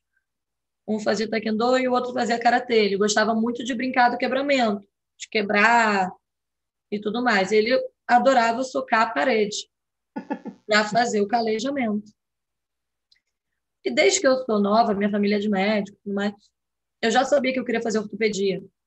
E eu falava: você vai ficar com dor no ombro, você vai ter problema no ombro, em algum lugar. Não dá, é muito, muito. Ele todo dia ele viciou no negócio. Né? Não deu outra. Tá com uma lesão no ombro cirúrgico. Nunca foi atleta profissional, nunca teve nenhuma intenção de ser atleta profissional. Será que valeu, valeu a pena? Ok, no treinamento na academia ele era ótimo. Mas Será e depois? Que... Será que valeu a pena? Entendeu? Ele tá com a filhinha dele no colo com dor. E foi causada por esse processo de calejamento? Provavelmente, porque ele também tem um biotipo mais hipermóvel, não trabalhava direito a musculatura do ombro para se submeter a esse tipo de exercício, porque ele também não era um atleta profissional, ele não fazia musculação específica. Tudo isso junto. É o contexto, né? É o famoso contexto. a Cristine perguntou aqui outra pergunta. Eu acho que não sei se a gente já falou sobre isso. Mas é, já vi em algumas academias que iniciam as aulas no alongamento e outras iniciam no aquecimento. Ah, não, esse tipo de pergunta a gente não fez ainda. Tem alguma indicação, tipo, começar sempre com aquecimento ou sempre com alongamento? Ou dependente? O que, que vai proteger melhor, né, prevenir melhor lesões musculares? Aí, aí não é prevenção de lesão de, de contato, né? Aí é lesão então, muscular. Essa é uma pergunta difícil, porque os fisioterapeutas que foram investigar se o alongamento protegia não encontraram evidências que protegia. Então, atletas que faziam mais alongamento não tinham menor incidência de lesão. Entendeu? Então, nesse caso, o importante seria o mais importante seria o aquecimento. Com certeza. O mais importante é o aquecimento. É, se eu tivesse que escolher, eu colocaria o alongamento no final. Como, como forma de relaxamento só. Exatamente. É, mas um alongamento leve no início não é um problema. Aí, um, aí também varia um pouco de acordo com o tipo de treinamento de cada, de cada mestre. Porque pode ter mestre que pega mais pesado na força, então ele vai alongar menos. Porque você tem uma diminuição de força quando você fica treinando muito alongamento.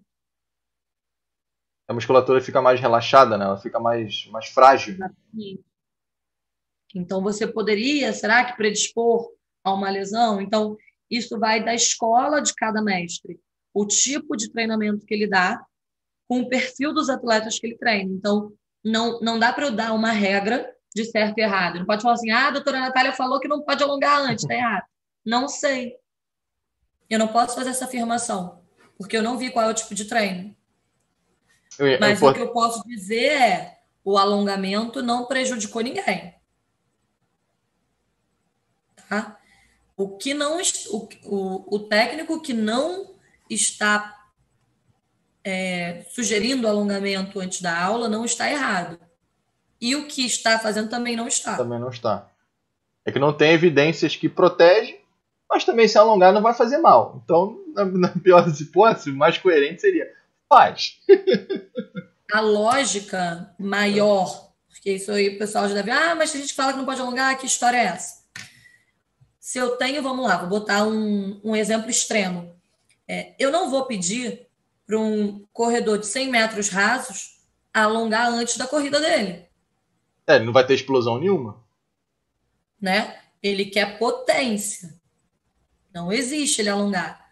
Mas ele precisa fazer algum alongamento pós. Uma coisa é você ter uma meia-vida curta de, de competição, e não está nem aí para aquele alongamento da articular. Outra coisa é você querer ter qualidade para um, uma vida mais longa. Então, assim, ok, eu alongar, eu perco um pouco de força, tá bem? Eu não vou alongar antes de eu fazer o exercício concêntrico, de eu fazer força. Mas alongar depois, eu não vejo por que não. Eu sou a favor. É, eu sou mais tendenciada para o lado de fazer mais alongamento do que para menos.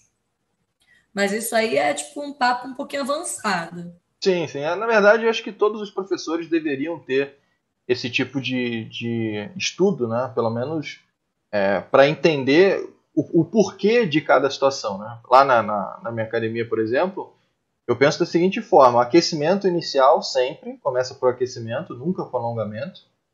Mas eu não sabia o motivo, é uma coisa que eu, que eu aprendi. O alongamentozinho simples, só para soltar um pouco mais a musculatura antes do início do treino. E aí tem o treino mais puxado, né? o treino de velocidade, cardiopulmonar, cardiorrespiratório, explosão, é, enfim, diversos tipos de treino, não voltado para força bruta. Dificilmente a gente faz o treino de força bruta. E ao final, ali, tipo um volta calma, a gente faz aquele relaxamentozinho, tranquilo, inclusive com respiração guiada, né? Que as pessoas saem bem tranquilo. Mas eu sempre, eu sempre pensei, cara, alongamento intenso não se faz antes de treino de taekwondo. Você vai, você vai se lesionar. Quer fazer um alongamento mais intenso? Faz em casa. Relaxado, tranquilo. Fora do tempo do treino. Fora do tempo, é. Dá um intervalo ali de algumas horas, não sei exatamente quanto, mas pelo menos umas 6 a 8 horas para ficar mais, mais relaxado, para a musculatura dar tempo dela se prender de novo uhum. né, e, não, e não se lesionar, né?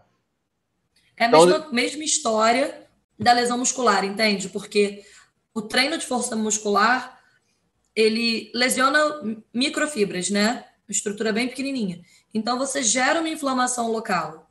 Então, se eu ficar só trabalhando, trabalhando, trabalhando, uma hora eu não, eu vou ter dificuldade para estender ele. Então, tipo, é, é um alongamento para você manter aquele arco de movimento, não perder. Então, assim, às vezes um dia que você vê que você deu um treino mais pesado, ficou, a galera ficou mais dolorida, você quiser fazer um alongamento daquele grupo muscular específico, até ok. Mas Bem não suave. é o alongamento que vai fazer toda a diferença antes do treino, entendeu? Bom, ótimo. Entendi perfeitamente. É, acho que a gente já. Ah, tem mais uma aqui rapidinho. A gente já vai finalizar, Natália. Não sei como é que tá o seu tempo ali. A gente, na verdade, não, não combinou, né? Por muito tempo, então tá, eu gosto de falar. É... Professor é desgraça, né? Professor e trabalho com marketing é desgraça. Fala pelos cotovelos. Então, eu só vou realmente ler os últimos comentários aqui, ver se a galera tem mais alguma dúvida. Acho que já pode partir para o encerramento. O... Ah, tem uma pergunta bacana aqui, ó. É... Mestre Luiz Renato, doutora Natália, eu tenho 45 anos, mestre Renato tem um canal no YouTube, sugiro que acompanhe quem está assistindo aí. Sou mestre de taekwondo e antes da pandemia eu estava numa forma incrível e vinha treinando musculação e taekwondo moderadamente. Daí chegou a pandemia. Os músculos da minha, imagino que seja perna, atrofiaram, é, não sei se é a palavra certa, Hoje estou tratando da minha perna direita na parte posterior, fazendo fortalecimento para minha perna voltar a normal e voltar a chutar alto como eu chutava. Já estou melhorando bastante. Que eu quero dizer com esse tempo que fiquei parado devido à pandemia? Ah, ele quer saber se esse tempo que ele ficou parado por conta da pandemia pode ter causado uma possível lesão em algo que ele foi fazer e ficou esse tempo todo né, parado, entre aspas, né? Tipo, eu tô acostumado a chutar a cabeça, fico seis, oito meses parado, depois eu quero voltar já chutando a cabeça de novo, né? A musculatura ela acaba atrofiando, né, de alguma forma com o tempo. Não sei exatamente qual é o tempo, mas acredito que isso seja muito particular e a questão da idade também acaba dificultando, que eu já sinto e... isso, né? Depois dos 30 anos é uma desgraça. Ah, já tô, no, já tô chegando nos 40, né? a gente perde muita massa muscular e muito rápido. Então, pode ser isso que ele está sentindo. E às vezes também, outra coisa que mudou muito foram os hábitos alimentares. A gente na pandemia começou, comeu muito mais besteira e menos proteína. Então, não só ele treinou menos, estimulou menos a musculatura e consumiu menos proteína. E a proteína, para quem não sabe, é o alimento do músculo, né? a grosso modo. Perfeito. Então, de repente, de novo, foi o conjunto. Ou, vamos lá, deixando claro para ele. Como é que é o nome dele? É Renato, Luiz Renato. Luiz Renato. Se você sentiu uma atrofia importante de musculatura nos membros inferiores, é importante também procurar um especialista de coluna, porque pode ser uma lesão mais grave de coluna lombar, com compressão de raiz nervosa. Ciático, talvez, né? às vezes você tem só atrofia de musculatura sem dor. Entendeu? Você e acha que está com arco normal de movimento, mas está com arco bem limitado, só que não percebe, porque para você ele está funcional naquele momento. Exatamente. Então, se notou uma atrofia importante, ainda mais que a gente está distante, falando assim, respondendo em live, né? Se está preocupado, é ideal procurar um especialista de coluna ou até mesmo um ciático, dependendo do tipo de dor. Né? O ciático ele também incomoda bastante quem fica muito tempo parado. Né? É, mas o que ele falou que ele tinha notado não mas, era não. dor, né? Era, era atrofia. É, Por isso é. mérito. É verdade, verdade. Esqueci desse detalhe.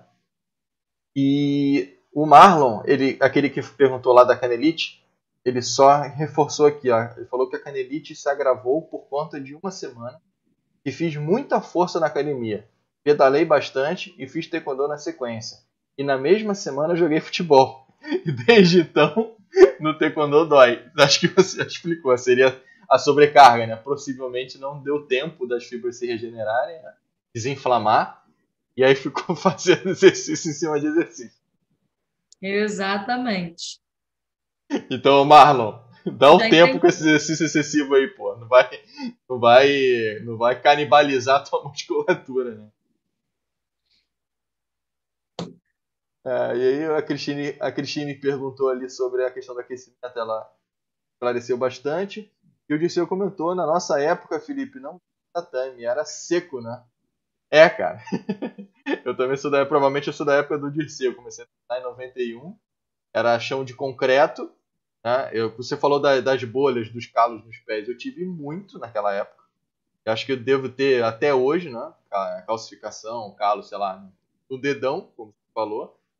Naquela época não tinha tatame, né? As academias que tinham tatame eram academias luxuosas. Isso estou falando de 30 anos atrás. E aí, às vezes, a gente treinava de sapatilha, dependendo da situação de tênis. Quando era madeira, chão de madeira, já era luxo pra gente. Só que tinha o problema da farpa. Às vezes entrava uma farpinha no, no pé, incomodava. Aí quando veio o tatame, essa galera de tatame de hoje aí, aí é, tá um pouco mais no conforto, podemos dizer. Mas é isso, acho que não tem mais perguntas. Ah, não, não tem mais perguntas. Natália, quer fazer alguma, alguma consideração final? Quer tocar algum ponto que a gente não tocou? Você falou de estatística, né? Acho que você fez um levantamento de estatística para. Não sei exatamente que tipo de estatística que você levantou, mas você quer. A gente, a gente ainda está colocando isso né, em gráficos, uma coisa mais bem desenhada. É...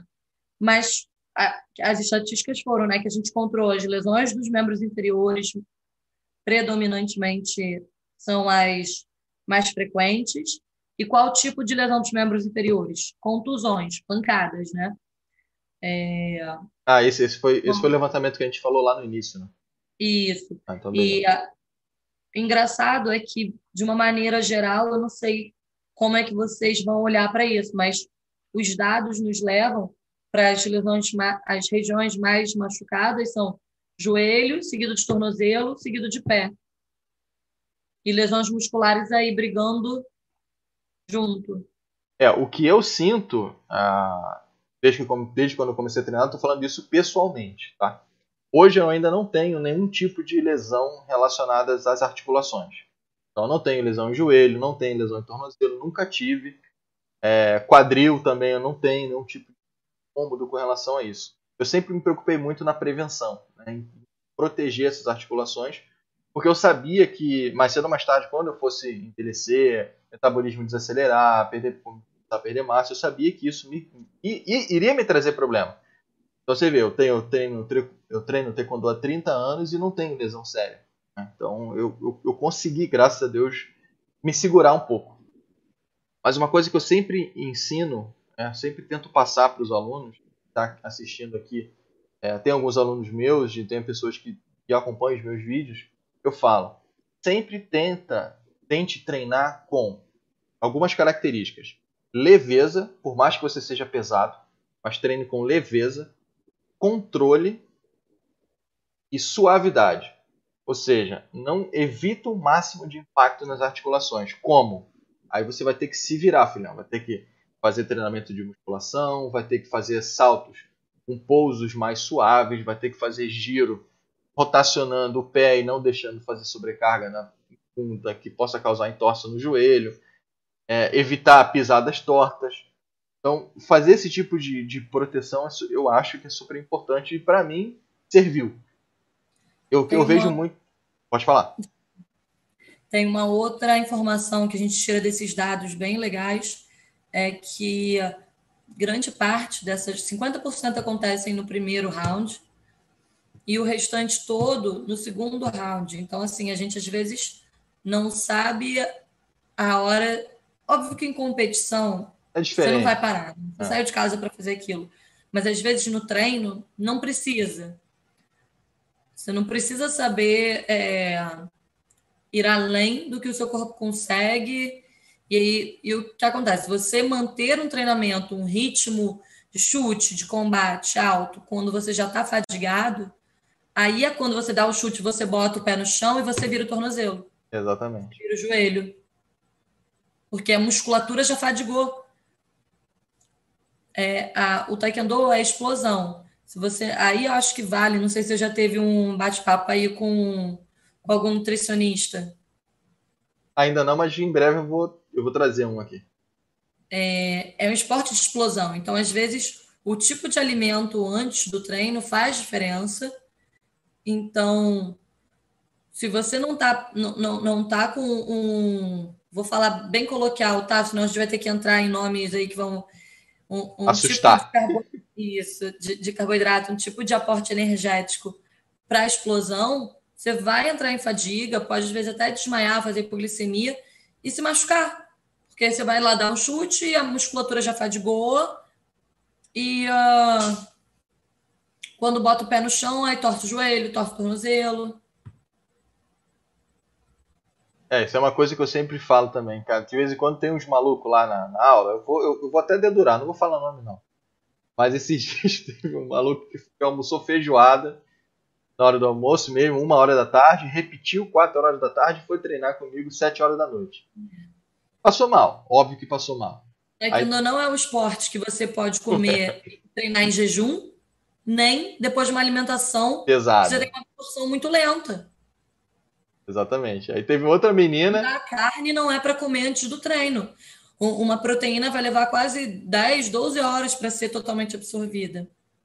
É, teve uma outra menina que foi. Carboidrato de rápida absorção, ou às vezes até um pré-treino aí. Deixa aí um chocolate, uma bananinha, uma paçoquinha. Uma aveia, banana com aveia e canela. Falando de alimentação saudável. é, eu falo para eles também. De vez em quando aparecem os malucos lá que comem McDonald's antes do treino e. É, entendeu? Mas às vezes, tipo, você comer uma barra de chocolate, uma bananinha, vai fazer, ser muito melhor do que comer que a pessoa acha que está comendo muito, que vai ter energia para treinar, entendeu? Vai ficar Às vezes coisas assim, tipo uma açuquinha, uma bananinha, um negócio que tem um pico glicêmico alto, é menos pior do que um um alimento desse, tipo uma feijoada. Meu Deus do céu. Nossa, aquele dia entrou para a história. Mas, enfim, é outra coisa que é importante também, a alimentação, né? A gente, a gente é, foca mais na parte física, essa é a parte alimentar. E tá tudo, tá tudo interligado, querendo ou não tá tudo interligado. Inclusive flexibilidade, alongamento, tudo tá, tá ligado. Então, quer, quer fazer mais alguma, alguma consideração, Natália, com algum ponto que a gente não, a gente não tocou e que você acha importante? Não, queria agradecer a oportunidade, queria falar que, na verdade, estou aberto para conhecer cada vez mais o Taekwondo. Fui muito bem recebida por toda a comunidade do Taekwondo, tá? Isso é muito legal, apesar de eu não ser, né, do Taekwondo, mas venho me inteirando também do assunto é, do esporte em si, né, da, da, da arena, do, da luta. E tô aí que vocês precisarem, pode perguntar para mim. Tem o Felipe já divulgou a minha rede social, então se quiserem perguntar qualquer coisa, é, vira e mexe, eu estou postando alguma coisa sobre. Vou, vou tentar fazer isso que eu falei para você, né? Esses trabalhos que estou pesquisando, essas estatísticas, quando tiver, vou querer divulgar, né, na rede social e tudo mais. CBTKD Educa. Acessem o CBTKD Educa, vai estar disponível para todo mundo que é da federação, da, das confederações, das federações dos estados, vai estar, tem bastante conteúdo aberto e disponível para todo mundo. É, era uma pergunta que eu ia te fazer rapidinho com relação a isso. Eu, assim, eu, tentei, eu acessei o site do CBTKD logo quando o, esse, esse, projeto Educa saiu e eu não consegui informação. Tá? É porque hoje eu não sou da CBTKD, tá? Sendo bem sincero. Eu estou em processo de filiação da Confederação Catarinense para ir para a CBTKD, mas hoje eu não sou. É, esse projeto ele é exclusivo para quem é filiado à CBTKD ou ele pode ser também para pessoas que não são filiadas, obviamente pagando uma taxa, enfim, não sei exatamente sim, como é que sim. funciona. É, ele é aberto. Eu acredito que o primeiro conteúdo ele vai ser aberto para todo mundo. Ele Independente se é filiado ou não, não filiado. Se, é, acre, acredito que para filiados, mas não sei como é que vai estar o acesso no site, entendeu? Você vai precisar de um login. Entendi. É, Tem que entrar no site lá para ver. Mas com certeza também estará disponível para venda no futuro. É, e nele a gente tem os mestres falando de técnicas de aula, de ensinando taekwondo. É, da parte tem psicóloga falando, tem nutricionista falando, é, tem fisioterapeuta falando. E eu fiz dois módulos. Um eu falo tudo sobre doping. O módulo de doping está bem completo. É, e também faço três aulas é, de conceitos mais médicos, né? Avaliação para participação, porque que é importante. Um fala um pouco dos tipos de lesões mais comuns, mais frequentes do taekwondo. É, o que, que é interessante a gente ter num, num centro de treinamento, numa no local de primeiros socorros. E também temos mais uma aula sobre concussão, o que é importante a gente saber. Bacana, eu vou, eu, eu, vou me informar um pouco mais a respeito disso, eu vou trazer essas informações e botar aqui também para o pessoal. E deixo aqui nosso, nosso canal aberto, se você quiser divulgar algum material seu mais para frente, ou quando você quiser e, e, e, puder disponibilizar esse material fora da, do Educa, eu entendo que existe toda essa questão burocrática de né? Mas se quiser fazer uma propaganda, uma coisa sua, não tem problema nenhum, entre em contato comigo, a gente faz um, um bem bolado aí, bota aqui no canal para informar sempre, né, o pessoal que acompanha a gente. E a, a tua rede social é doutora Natália Mourão, já está lá no meu Instagram também, se quiser acompanhar, dá uma seguida lá, conhece a, mais um pouco do trabalho da doutora. E mais uma vez eu deixo aqui os meus agradecimentos muito, muito, muito obrigado mesmo pela participação, por você dedicar essas quase duas horas aí de, de bate-papo. eu também eu sei que não é fácil. Né? não, eu tô tranquilo. Comigo é, é mole. Mas é que não é muito comum, né? A gente ter esse, essa. É, é, é muito conteúdo, o tempo passa rápido. Isso aqui é bacana, não é uma coisa repetitiva. Isso desenvolve, isso realmente vai ficar de informação para quem está assistindo. E mais uma vez, agradeço deixo aqui à disposição. Se você precisar de uma parte de divulgação de material, de conteúdo, pode entrar em contato comigo. A gente vai fazer um bem bolado aí mais para frente. Perfeito. Muito obrigada, Felipe. Também fica à vontade. Está aberto aí, portas abertas. Eu que agradeço. Pessoal, boa noite. Obrigado aí por quem está acompanhando. Lembrando, essa live vai ficar disponível, tá? Naquele mesmo link que eu, que eu divulguei para o povo. Se quiser assistir depois, encaminhar para os amigos, enviar para as pessoas fique à vontade, ela vai ficar disponível em breve aí no YouTube. Doutora, mais uma vez, muitíssimo obrigado. E se você tiver alguma indicação de, de profissional que, que você possa passar que de, de repente tenha interesse em conversar comigo também a respeito disso, de ter coisas relacionadas ao taekwondo, né? Aqui no, da mesma forma que a gente bateu esse papo, faça para mim, joga a bola para mim que eu mato no peito e a gente faz mais um gol aí. Pode deixar. Obrigado mais uma vez. Boa noite. Boa noite.